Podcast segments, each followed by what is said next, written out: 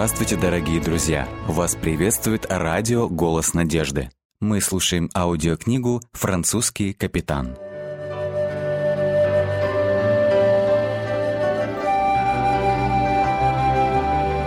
Глава 7. Город у моря. 1678-1679 годы. Путешествие в Мишер было довольно спокойным и приятным.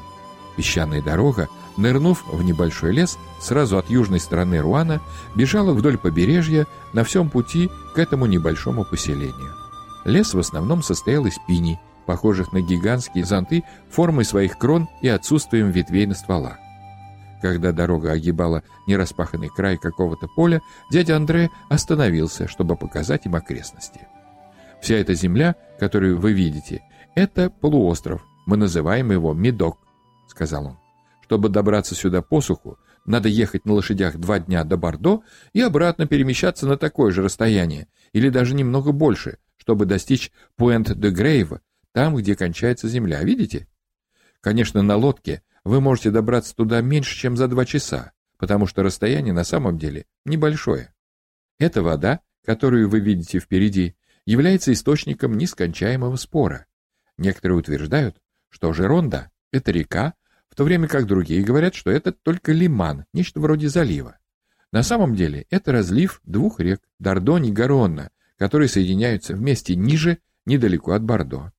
И его величество в своей великой мудрости, продолжал старший Андре с легким налетом сарказма, строит здесь канал, чтобы соединить Жеронду со Средиземным морем. Это позволит напрямую доставлять товары от моря до океана.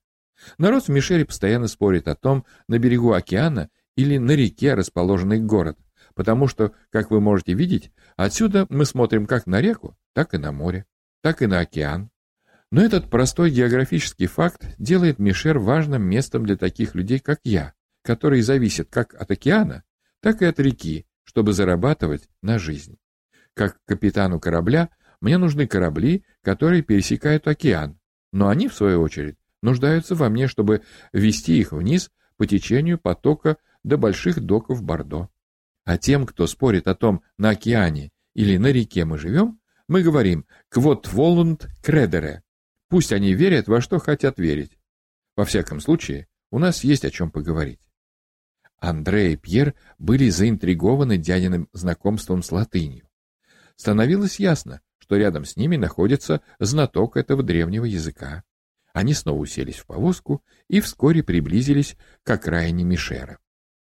Никто не знает, когда этот город образовался, но известно, что он был местом стоянки судов с незапамятных времен.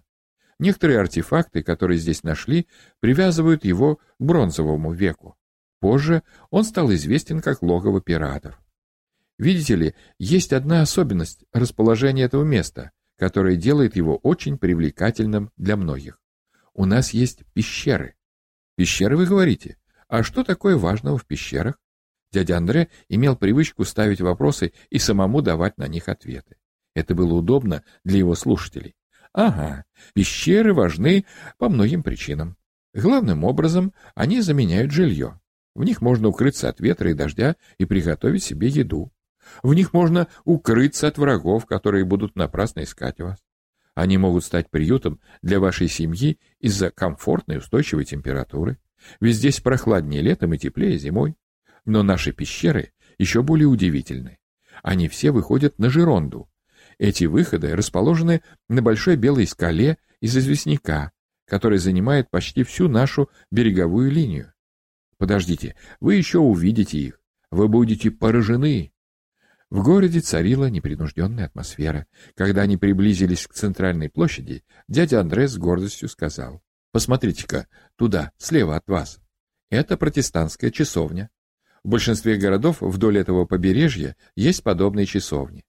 Вы знаете, что значит протестантские, мои юные друзья?» «Да», — ответил Андре, — «мы столкнулись с этими людьми перед самым отъездом из Лузиньяна. Мы обнаружили, что у них проходят тайные встречи в лесу. А вы ходили на эти встречи? Ну да, только это было уже ближе ко времени нашего отъезда, так что мы посетили только несколько из них. Андре задавался вопросом, не рискует ли он, открывая так много. «Ну, в моем возрасте можно позволить себе полную прямоту», — отозвался на это его дядя. «Я являюсь одним из них. Это часовня, место, где я поклоняюсь». «Дядя!» — Андрей и Пьер заговорили оба разом. «Мы были крещены в кальвинистской общине всего две недели назад. Как замечательно, что вы тоже гугенот. Это просто невероятно!» «Ах, вот как, друзья мои! Я считаю, что мы отлично поладим. Сегодня мы гратис про део, здесь, на побережье. То есть свободны ради Бога. Но кто знает, что может случиться снова, как в прошлые века. Даже сейчас его Величество бормочет о том, что пора избавить страну от всех инакомыслящих. На данный момент у нас есть свобода вероисповедания в некоторых городах, в основном вдоль побережья, где мы находимся в большинстве. Но я боюсь, его величество не в восторге от этой ситуации. Существует много признаков его неудовольствия. Я слышал в Руане новость, что Кальбер теперь назначен секретарем по иностранным делам. Это дает ему больше возможностей влиять на короля, а он, как известно, не любит протестантов. Король позволяет Кальберу усиливать армию, чтобы в один прекрасный день он был в состоянии выполнить любой указ. Дядя торжественно придержал коня и замолчал, так как они въехали на главный перекресток Мишера. Все трое выглядели серьезными, когда добрались до центра города. На мощенной булыжником главной улице можно было увидеть отель, стайку маленьких магазинчиков и небольшую католическую церковь с колокольней, которая возвышалась над городским ландшафтом. Дядя Андре не стал останавливаться там, но продолжал путь через главную площадь к дороге, уходящей вниз на юг. Вскоре в поле зрения путешественников оказалась небольшая гавань с полдюжиной мелких судов, покачивающихся на пристани. Совсем неподалеку от этого места дядя натянул поводья, и лошадь остановилась перед одноэтажным, чисто выбеленным домом. Он спрыгнул и привязал ее у столба возле ворот. Почти бегом, миновав небольшой полисадник, наполненный розами всех цветов, дядя Андре постучал в дверь. «Катрин! Катрин! Мы здесь, моя дорогая! Катрин, где ты?» Он уже открыл входную дверь, но тут из-за угла дома появилась энергичная молодая леди. У нее были каштановые волосы, собранные в пучок. «Отец, я здесь! Я только что собирала горох в саду за домом». «О, дорогая, пожалуйста, иди сюда. Познакомься со своими двоюродными братьями Андре и Пьером. Они только что прибыли из Лузиньяна». Юноши спрыгнули с повозки и, смущаясь, стояли рядом с потной лошадью. Они были очарованы тем фактом, что симпатичная девушка их возраста с улыбкой, широкой как полумесяц, не спускала с них глаз. «Я так рада встретиться с вами, кузены! Вы, должно быть, устали, хотите пить? Пожалуйста, заходите в дом. Я для вас приготовила особое мишерское блюдо. Рыбный суп. Вы не пробовали его раньше?» «Нет, Катрин, но мы готовы попробовать любое блюдо, приготовленное вами, и мы уже проголодались, поэтому заранее уверены, что это будет великолепно», — восторженно сказал Андре. «О, я вижу, что с вами мне скучать не придется», — объявила Катрин с сердечным смехом. «Входите». Дом был гораздо больше, чем любой из наших гостей видывал в Лузиньяне. Красноплиточный пол, отполированный до блеска, оштукатуренные стены, со вкусом украшенные оригинальными картинами на морскую тему, удобные кожаные кресла и искусные деревянные сундуки. Все это заставляло их чувствовать себя, как в королевском дворце. В задней части просторной гостиной находился стол, на котором стояли большие суповые тарелки и оловянные кружки.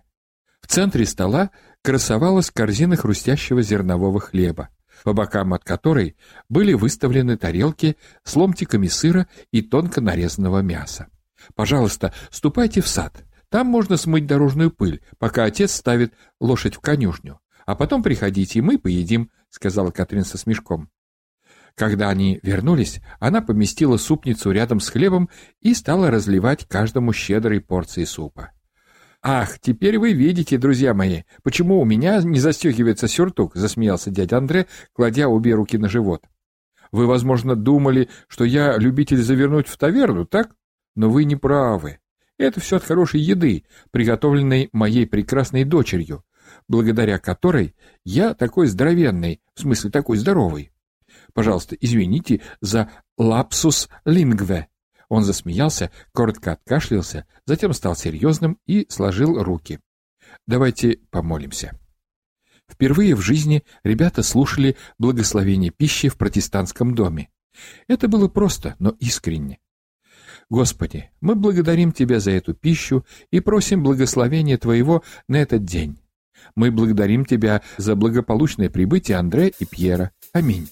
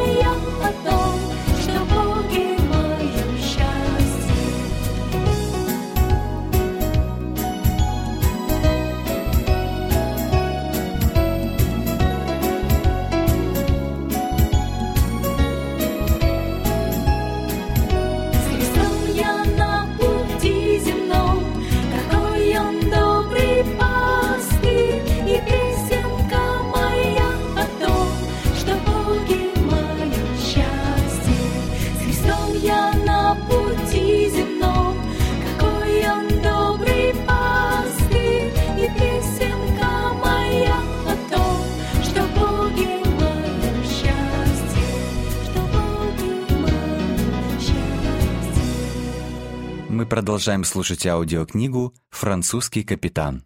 После еды дядя Андре предложил всем спуститься к пристани. «Вы увидите мое детище, мою лодку». Правильнее, наверное, было бы сказать «моих детей», поскольку одно чадо уже в преклонном возрасте, а другое только растет. Старшенький служил мне на протяжении почти 20 лет, и он хорошо знает реку. Но новый будет еще лучше.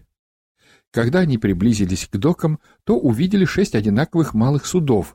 Каждая имела по три мачты, рулевую рубку и деревянную палубу, где были выложены деревянные сундуки, покрытые рулонами веревки. Лодки с заметно низким бушпритом покоились на воде, чуть колыхаясь на нежных волнах, перекатывающихся по поверхности гавани. Вы видите шесть лодок на якоре. Они принадлежат шести капитанам, живущим здесь, в Мишере. Капитан должен иметь собственную мореходную лодку, иначе ему не дадут капитанскую лицензию. Таким образом, между рейсами мы делаем несколько грузовых перевозок, чтобы сохранить корабль в порядке и лицензию в актуальном состоянии. Поскольку нас шестеро, то, по крайней мере, один всегда будет под рукой, чтобы отвезти большие корабли вверх по реке. Почему здесь не семь лодок, спросите вы? Потому что Его Величество не разрешает доставку по воскресеньям, а Мишер выделяет только шесть капитанов, как будто это магическое число. Наши лодки — это рабочие лошадки Жеронда, ребята, вдоль всего побережья. Они проворны, быстры, эффективны. Вы не найдете лучше. А вот и вторая, которую я строю, моя собственная Катрин, названная так моей женой. Она всегда говорила, что свою первую дочку назовет этим именем. Так почему бы не перенести ее планы на лодку? Она была красавицей, эта женщина. Как жаль, что вы не успели встретиться с ней. Он коротко задумался, а потом сказал отрывисто. «Давайте поднимемся на борт». Андре был заинтригован лодкой и исследовал каждую ее часть от носа до кормы. Как же ему повезло иметь дядю, у которого есть собственная лодка. «Дядя, я хочу узнать все о мореходстве. Вы возьметесь учить меня?» «Конечно. Я думал, что вы сюда именно за этим и прибыли. Твой отец спросил об этом, не так ли? А как насчет тебя, Пьер?» «Вы так добры, дядя, но даже просто стоя на палубе здесь, в гавани, я чувствую себя неважно, меня подташнивает. Не уверен, что смогу этим заниматься, но подумаю над такой возможностью. Это очень великодушное предложение. Как только все на лодке было осмотрено, они подошли к небольшой верфи, чтобы взглянуть на другую посудину дяди Андре. Это был еще только скелет лодки, не обшитый, с ребрами выпирающими, как у тощей коровы. Потом, вернувшись на холм к дому, они застали Катрин, которая только что убрала со стола и теперь готовила кровати для отдыха гостей. Она вышла в гостиную с веселым лицом. «Теперь я буду гидом, отец. Я отведу парней к скалам, чтобы они смогли увидеть то, чем так славится Мишер — гроты. Хорошо?» Он улыбнулся и махнул рукой в сторону входной двери. «Non omnia possumus omnes». «Все не могут делать все, моя дорогая. Катрин снова повела их в город, но у здания церкви повернула на запад. Вскоре перед ними вновь открылся вид на широкое устье Жеронды. Девушка начала спускаться вниз, держась за веревочные перила. Молодые люди последовали за ней. «У меня есть несколько друзей, которые живут здесь. Мы можем остановиться и заглянуть к ним. Они будут счастливы показать нам свои дома. Иногда мне хочется, чтобы и мы жили в пещерах, особенно в жаркие дни летом. Но отец настаивает, что должен быть ближе к своей лодке, так что мы живем недалеко от гавани. До заката они успели посетить три семьи. Каждая имела нечто вроде гостиной обычных размеров и, дополнитель... и дополнительные комнаты без окон, высеченные в скале позади. Эти комнаты были темными, но гостиные примыкающие к ним кухни дополнялись прекрасными небольшими террасами с видом на воду, и именно здесь протекала большая часть жизни семьи. Террасы, увитые виноградными лозами и прочей зеленью, создающей тень, были местом, где принимали гостей, обедали в погожие дни и где семья собиралась, чтобы понаблюдать за закатом солнца в море по вечерам. «Я не могу представить себе более романтичного места», — сказал Андре, обращаясь к Катрин. «О, так вы романтик, я полагаю?» — отозвалась она со смешком. «Он такой вдохновляющий, ваш Мишер. Если бы ты не была моей кузиной, я поцеловал бы тебя прямо здесь, девочка», — пошутил он. «Ну, а если бы ты не был моим двоюродным братом, я бы даже согласилась на это», — рассмеялась она. «Пойдемте, я проведу вас домой вдоль хребта». Шагая среди валунов по горному хребту, они любовались чистой водой, что плескалось у подножия скал. Там, внизу, показались маленькие деревянные хижины, стоящие на сваях вдоль берега. «Это рыбацкие западни», — пояснила Катрин. «Рыбак помещается в маленькой комнате, которая, как вы можете видеть, приподнята над водой. У рыбака там сеть, заброшенная на дно, и он тщательно следит за ней. Когда стая рыб проходит над его сетью, он быстро тянет ее вверх, и вуаля! У него уже полный невод рыбы на ужин.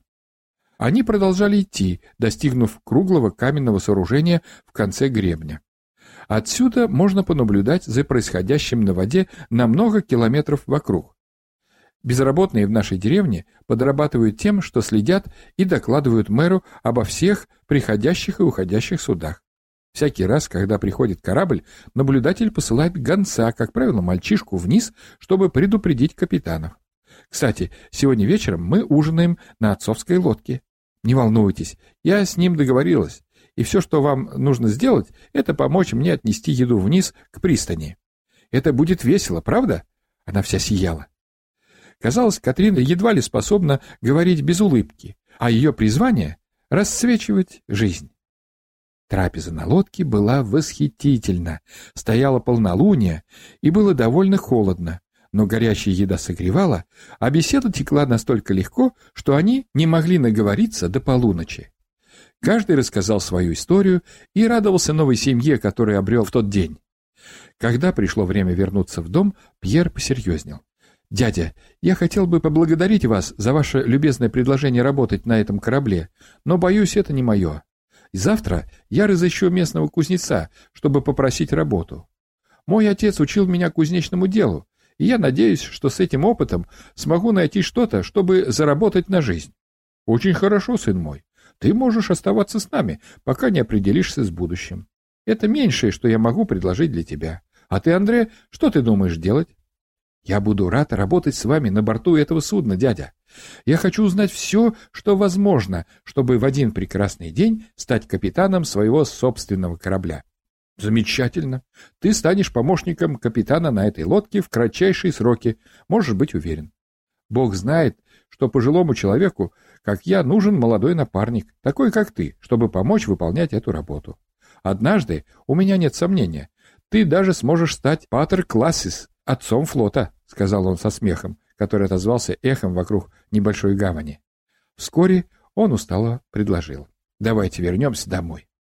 В первый день на борту Андрей узнал много нового, включая название каждой части лодки и парусов. «Ты способный ученик, Андре. Должен это признать», — заметил дядя. «Тебе просто нужно учить все последовательно, не спеша, потому что, когда пытаешься узнать все слишком быстро, можно упустить некоторые важные аспекты». Андре быстро понял разницу между Марселями и Реями. Он охотно взбирался на грот-мачту, его первый рейс в открытое устье реки не заставил себя долго ждать. Экипаж принял заказ доставить в Леверден-сюр-Мер, что находится на оконечности Пуэнт-де-Грейв, особый груз — винные бочки. Он узнал, что Марго, знаменитые вина Бордо, производимые из винограда, выращенного вдоль Жеронды, были частым грузом, доставляемым по реке. Пивоварня под Верденом, постоянный клиент дяди, также нуждалась в стабильном снабжении бочками. Поэтому каждую неделю маленький корабль делал то, что команда называла денежным заплывом, потому что за него им доплачивали дополнительно. Поездка дала ему возможность увидеть, какие действия потребуются от него на борту, и он нашел это волнующим. Опытный экипаж быстро проникся симпатией к полному энтузиазму Юнги и охотно показывал ему, как производится каждый маневр. Между тем дядя, наблюдая за ним с кормы, был горд тем, что член семьи заинтересован разделить его призвание. Видя молодого человека в действии, он чувствовал такое удовлетворение и уверенность, каких не испытывал в течение многих лет. «Он чувствует себя на этой лодке, как рыба в воде», — доложил первый помощник старшему Андре. «Да, будем надеяться, что его увлечение окажется серьезным». На следующее утро когда в доме Ламоро только что закончился скромный завтрак, состоявший из хлеба и кофе, к входной двери подбежал мальчик лет двенадцати. «Капитан Ламоро! Капитан Холландер вошел, сигналит, чтобы выслали проводника».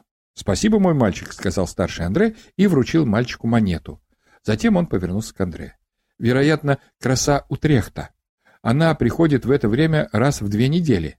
Андре проглотил последний глоток кофе, в спешке пролив несколько капель на рубашку. Ему предстоял первый опыт на борту большого корабля, и он сгорал от нетерпения. Оба мужчины быстро пошли вниз по дороге в док, где, ожидая работы, слонялись двое молодых людей. Они прыгнули в лодку и доставили Андре и его дядю на борт их судна. Когда Ламоро обогнул мыс, который защищал небольшую гавань Мешера, Андре едва мог поверить своим глазам. В устье их ждал самый большой корабль, который он когда-либо видел. «Ах, да, это краса Утрехта, как я и думал», — сказал дядя. «Она хорошо груженная. Должно быть древесиной Скандинавии». Приближаясь к этому плавающему великану, дядя Андре продолжал снабжать племянника сведениями о корабле. Это голландский галеот, который регулярно привозит древесину с севера для судостроителей Его Величества. У нас нет такой прекрасной древесины во Франции, так что мы зависим от этих поставок, чтобы строить свой флот. Капитан Схоутон – прекрасный человек, и за время нашего знакомства в течение семи лет мы стали большими друзьями. Вскоре они были в тени огромных корабельных мачт, и Андре мог видеть, что хотя это было трехмачтовое судно, как и у дяди, оно было гораздо крупнее, более громоздкое и больше напоминало по форме гигантский башмак, с закругленным носом и кормой. Оно явно было построено под перевозку больших грузов. Веревочная лестница была брошена через борт в миниатюрную лодку, и капитан Андрей и его помощник поднялись на борт корабля. «Разрешите подняться на борт», — объявил дядя решительно. «Да, мсье. Добро пожаловать на борт. Приятно видеть вас снова, мастер Ламоро», — прозвучал ответ на довольно гортанном французском. Большой человек, одетый в элегантный черный костюм и черный колпак, отделанный золотыми галунами, улыбаясь, шел навстречу.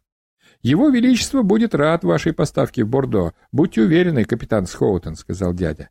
Затем двое мужчин обменялись любезностями, и через несколько минут дядя дал Андре знак подойти и познакомиться с капитаном судна. «Это мой племянник, Андре Ламуро, который прибыл, чтобы узнать тонкости капитанского дела», с большой гордостью в голосе объяснил дядя Андре. «Молодец, парень. Желаю тебе стать таким же спецом, как твой дядя, лучший во Франции», сказал капитан, протягивая руку Андре. «Я очень рад встретиться с тобой, дружище. Ты похож на сильного парня. И небо знает, что вы должны быть сильными и волевыми, чтобы выжить в этой вашей стране.